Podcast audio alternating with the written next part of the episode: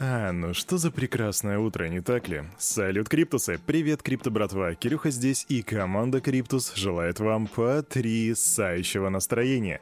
Если мы с вами сегодня доберемся, подойдем к календарику, то увидим, что сегодня 25 мая 2022 года, а день недели среда. А что делают на Daily Digest каждую среду? Ну, кто скажет?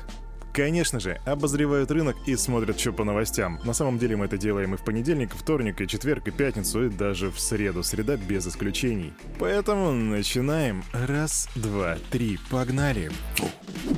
Что-то мне подсказывает, что наши ребятки уже подготовили рыночек, поэтому идем, идем, идем на Cryptus Media Channel в Телеграме и смотрим. Знаете, что интересно про сегодняшнее утро? То, что сегодня почему-то на нашем рынке не видно ни UST, ни Луны, что достаточно необычно.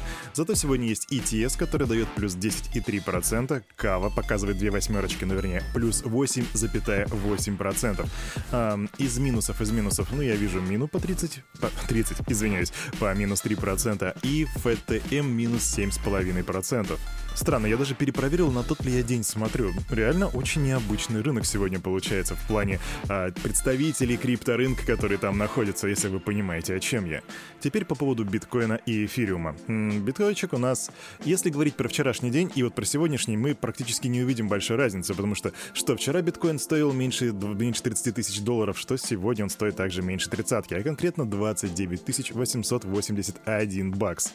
Эфириум 1989. Здесь в, в этом плане очень скучно. Мы движемся в каком-то таком вот коридоре, боковике, непонятно. И, кстати, по статистике я смотрел, что у нас, получается, уже идет восьмая неделя падения биткоина, ребята. Поэтому у меня к вам вопрос. Может, хватит уже это терпеть? А? Что же касается доминации, то тут 44,7% доминация биткоина, капитализация рынка 1,27 триллиона, а индекс страха и жадности, на который мы сейчас пока что не надеемся, потому что он немного поломан, составляет 11 пунктов. И на этой ноте мы заканчиваем с цифрами, а раз мы закончили с цифрами, то я приглашаю вас в мир крипто новостей. Как это эпично прозвучало, да? И пока мы с вами не начали говорить про новости, я хотел бы уделить один момент сантиментам. Мы с вами, криптокотята, недавно перешагнули уже 160 выпуск, и я просто хотел сказать, вот выделить эти там 30 секунд, чтобы сказать вам спасибо. То, что вы слушаете, то, что вы комментируете.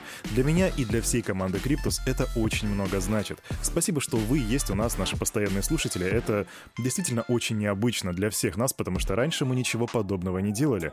И вот, теперь видите, такой проект. И, разумеется, без вас, ребята, этот проект бы просто не существовал. Ну а теперь вытираем розовые слезки сантиментов и переходим к новостишечкам, как я обещал ранее. Пользователи из России начали сообщать о получении уведомления о закрытии своих аккаунтов на американской криптобирже Coinbase.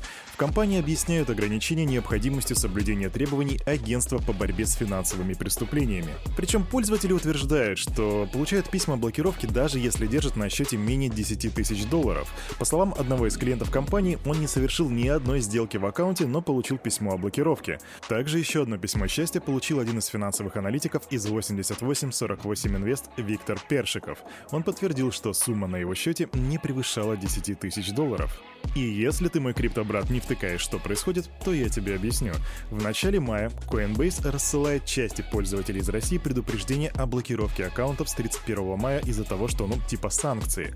И в компании предложили таким клиентам вывести все средства, либо предоставить документы, которые подтвердят, что они не попадают под санкции Евросоюза.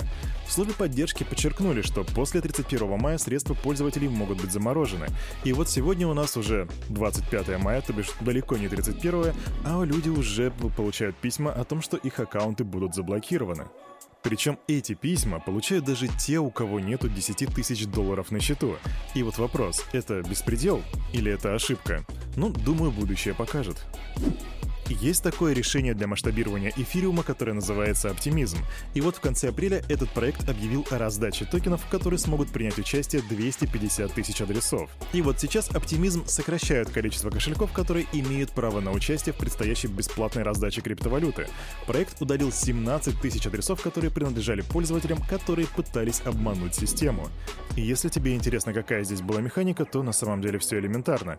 Некоторые трейдеры в ожидании airdropа попросту создавали много множество новых кошельков в надежде получить большее количество новых токенов. Помимо этого, в Optimism рассказали, что альткоины, которые должны были быть распределены между удаленными адресами, теперь просто перераспределят среди оставшихся кошельков. Так что если ты рассчитывал на airdrop и ты был честным пользователем, то твои альткоины ты получишь. Шорт-новость, и это очередной рак-пул на рынке PlayFi. Есть такой токен, называется COPE, COPE, и вот он рухнул на 80%. Подробностей пока что я не нашел, мы еще будем следить за этим, но могу сказать, что свечка там просто эпичная, такой прям пу, сопля красная вниз. Такие вот дела. Надеюсь, вы не сидели в этом проекте, ребята. Хотите немножко статистики? Потому что ее есть у меня. За последнюю неделю институциональные инвесторы вложили по 1 миллиону долларов в инвестпродукты, ориентированные на Polkadot и Cardano, а также 700 тысяч, 500 тысяч и 100 тысяч были направлены на XRP, Solana и Litecoin соответственно. Так говорится в последнем еженедельном отчете о потоках цифровых активов от CoinShares. И что тут важно? Ну, Polkadot Cardano все понятно. 700 тысяч баксов улетели в XRP, ребятушки, и это достаточно важно, я считаю. И вообще, когда уже закончится их суд, сколько можно ждать? Короткая и эпичная новость. SEO биржи криптодеривативов FTX Сэм Бэнкман-Фрид вошел в сотню влиятельных людей 2022 года по версии журнала Time. Глава биржи попал в категорию «Титаны». По мнению Time, за последние пару лет Бэнкман Фрид оказал весомое влияние на господство криптовалюты в массовой культуре. И это круто, но почему массовая культура, когда это про экономику? Или все-таки крипта это про культуру? Пиши свое мнение в комментариях в Телеграме. Организация Filecoin Foundation и корпорация Lockheed Martin разрабатывают программу по развертыванию межпланетной файловой системы в космосе, которая носит название IPFS. Партнеры планируют создать инфраструктуру для снижения затрат и ускорения обмена информацией за пределами земного пространства. Скоро космос перестанет быть просто пунктом назначения. Он станет домом для новой экономики, независимой от Земли. Работа, которую мы делаем с Filecoin, укрепляет инвестиции в создание необходимой инфраструктуры. Нам нужно разработать технологию для поддержки долгосрочного присутствия в космосе. Так сказал вице-президент Lockheed Martin Джон Лэндон. По словам же президента Filecoin, современный интернет не работает в космосе. Из-за необходимости получать данные из централизованного сервера на Земле при отправке запроса, ну, например, с Луны, задержка будет составлять несколько секунд. А при использовании IPFS контент извлекается из ближайших доступных мест, которые значительно сокращают время и затраты на их отправку. Короче, это реальная научная штука. Мало того, что само по себе это звучит как реально классный use case применения блокчейна помимо экономики, так это еще просто... Ребята, я недавно вернулся с Волгограда. Я живу там в частном секторе, по факту в селе. И там нету нормального интернета. А здесь уже вопрос идет о том, чтобы до космоса без задержки, практически там без большого пинга доходила информация. Это, это сносит башню. Поэтому, если представители Filecoin и Мартин Локхит слушают наш Daily Digest, они, разумеется, это делают, то, ребят, а можно, пожалуйста, до Кировского района вашу систему провести? Please?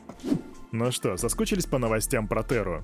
Помните, мы говорили про хардфорк? Так вот, его не будет. Представители Terra заявили, что план возрождения проекта предполагает не форк существующей сети, а создание новой. Они отметили, что при классическом форке новая сеть наследует историю оригинальной, но этого не будет в случае с Terra 2.0. Если предложение 1623 будет принято, появится новый блокчейн, начиная с нулевого блока генезиса, который не будет иметь общей истории с Terra Classic. Так заявили в команде. И я напомню, что сооснователь Terraform Labs До Квон предлагал провести хардфорк и назвал его шансом возродить проект из пепла, но в сообществе эту идею встретили негативно. А на этом, на это утро у парня за микрофоном все. С вами, как всегда, Daily Digest вел Кирюха и команда Криптус желает вам потрясающего настроения на весь оставшийся день. И помните, все, что здесь было сказано, это не финансовый совет и не финансовая рекомендация. Сделайте собственный research, прокачивайте финансовую грамотность и развивайте критическое мышление. До свидули, увидимся завтра.